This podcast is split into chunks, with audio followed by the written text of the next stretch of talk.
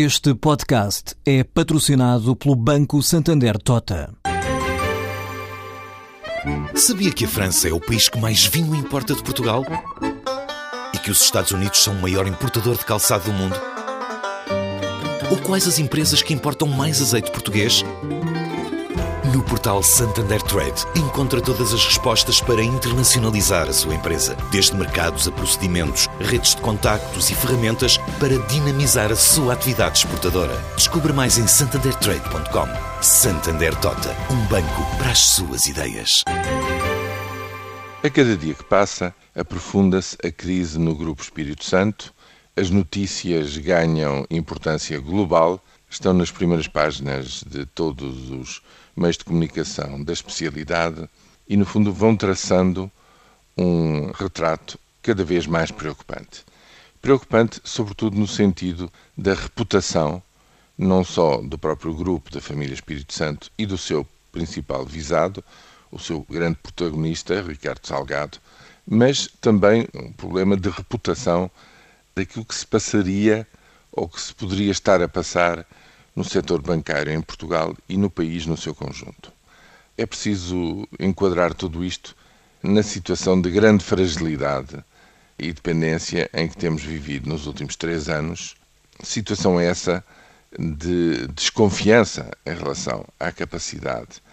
dos portugueses gerirem adequadamente as suas finanças públicas, o seu endividamento privado, etc., que agora, enfim, depois dos outros escândalos na banca portuguesa, que aliás não é única nessas matérias, a banca nos Estados Unidos e na Europa, por esse mundo fora, tem tido inúmeros episódios. Simplesmente, se repararem, à medida que os dias vão passando, começam-se a conhecer histórias ao mesmo tempo, em praticamente todos os cenários nos quais o Banco Espírito Santo, ou mais genericamente e mais alargadamente o Grupo Espírito Santo, está presente. Sabe-se de investigações eh, a decorrer no Luxemburgo, na Suíça, nos Estados Unidos, em Portugal também, e isso tem provocado só por si danos de reputação absolutamente incalculáveis. A questão é esta: qual vai ser a repercussão em termos de economia portuguesa em geral de todas estas movimentações, visto que a procissão ainda vai no adro?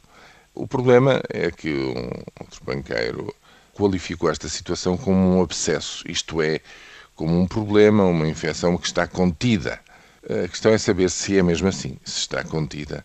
ou se ganha, digamos, verdadeiros foros de metástase espalhados por todo o lado, que vai enfraquecer de forma muito importante a imagem de Portugal, a imagem e a possibilidade de investir em Portugal nos próximos tempos e se isto vai ter ou não vai ter, ou seja, se tem dimensão para ter ou não ter repercussão nos números, nos grandes números, isto é, na marcha da economia como um todo. Sabemos já que a PT está contaminada, não só perdeu 30% do seu valor relativo em relação à OI, a empresa brasileira com a qual se está a fundir, como Carlos Tavares, da CMVM, deu a entender que há processos a serem também investigados, justamente por práticas absolutamente fora do normal, quer dizer, completamente alheias a uma prudente e boa governança em termos de grandes empresas relacionadas com o grupo bancário. É por tudo isto que a crise atual é muito preocupante e chama a atenção dos ouvintes de que as repercussões não propriamente em relação ao banco, mas em termos gerais para a economia portuguesa, estão longe ainda de ser conhecidas e de poderem ser corretamente avaliadas.